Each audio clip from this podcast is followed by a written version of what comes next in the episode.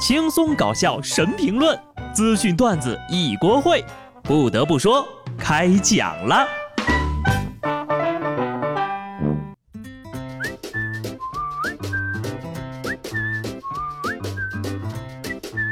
哈喽，听众朋友们，大家好，这里是有趣的。不得不说，我是机智的小布。各位千万要注意了，我刚刚的亲身经历啊，大街上有一些不法商贩打着卖水果的幌子。贩卖人体器官，一定要提高警惕了啊！就在刚才啊，有个人卖西瓜，我尝了尝。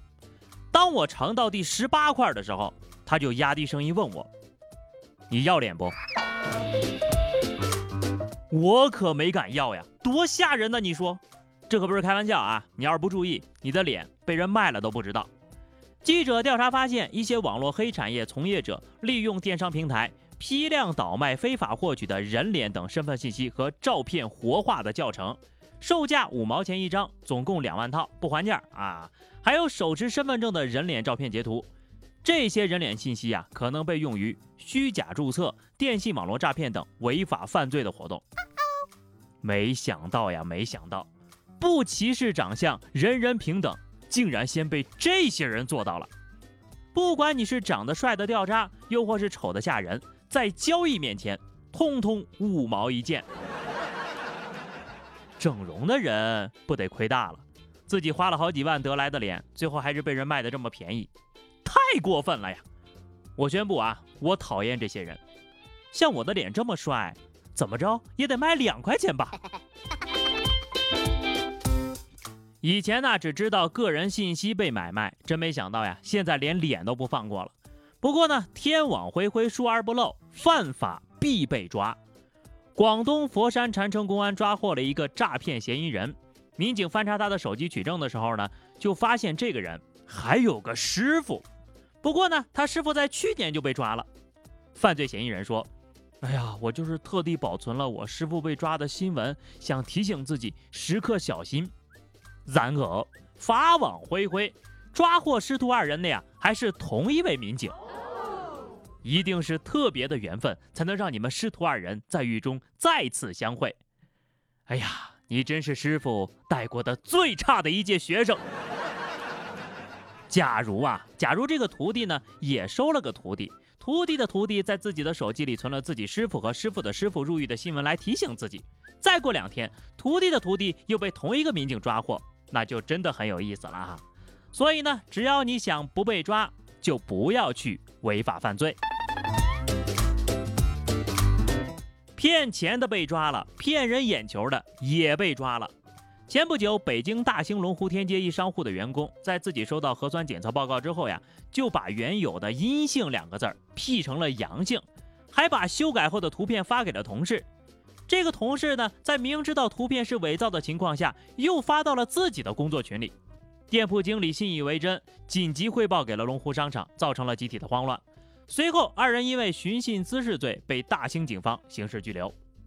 兄弟们，兄弟们，我发现了一个快速入狱的小技巧啊！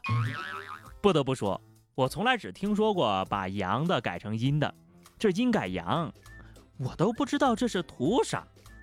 你们呢，再这么死性不改，生死簿早晚让人改了，提前去报道。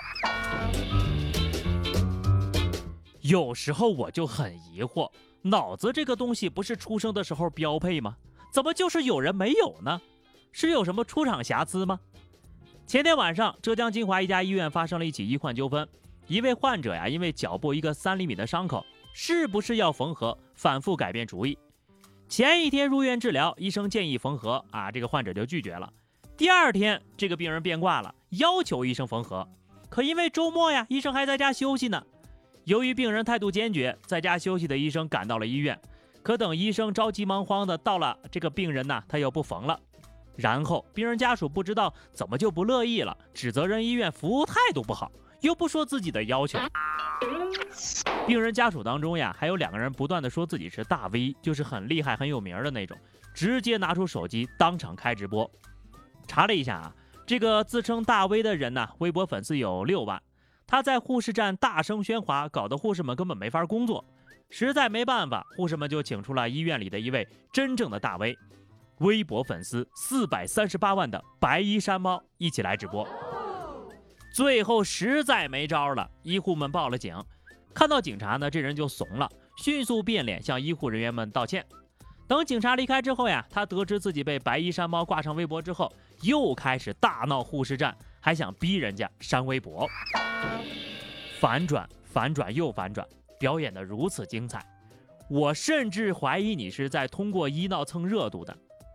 有人认识这俩大 V 吗？啊，还真有人把网上大家看热闹的流量当回事儿了，以为自己有点粉丝就要上天了，用这种恶意引流的方式阻碍医护人员的工作，败坏社会风气，真的是又蠢又坏。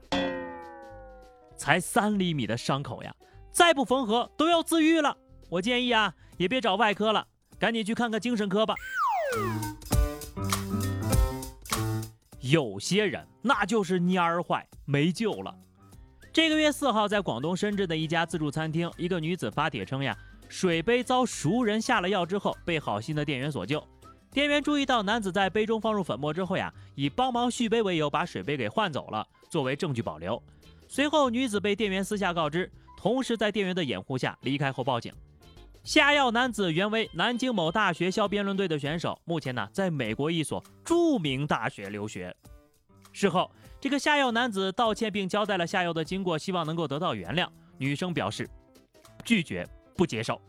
目前的公安机关已经介入处理了啊！你说你道歉有什么用的话，要警察干嘛呀？必须让心怀不轨的禽兽付出沉重的代价。建议啊，直接物理阉割得了。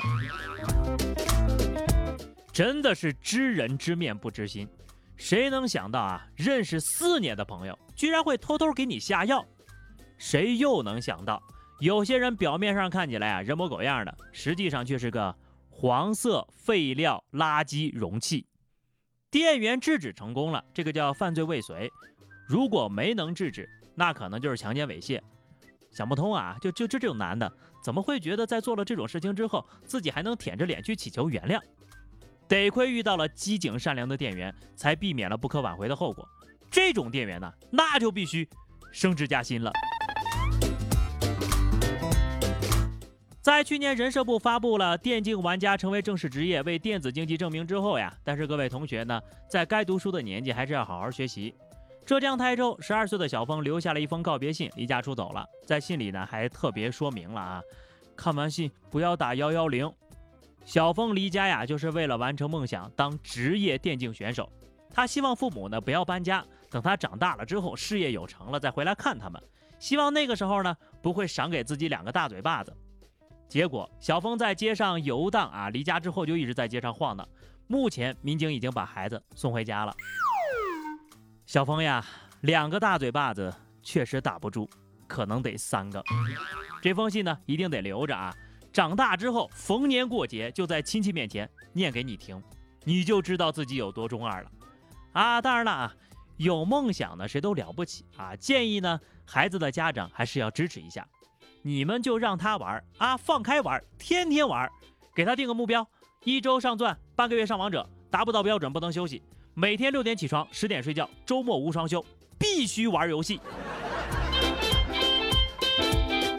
好的，那么以上就是本期节目的全部内容了。转眼呢，又到了毕业找工作的时候了。今天我们来聊聊你梦想的职业是什么？欢迎大家在评论区留言，关注微信公众号 DJ 小布或者加 QQ 群二零六五三二七九二零六五三二七九，来和小布聊聊人生吧。下期不得不说，我们不见不散，拜拜。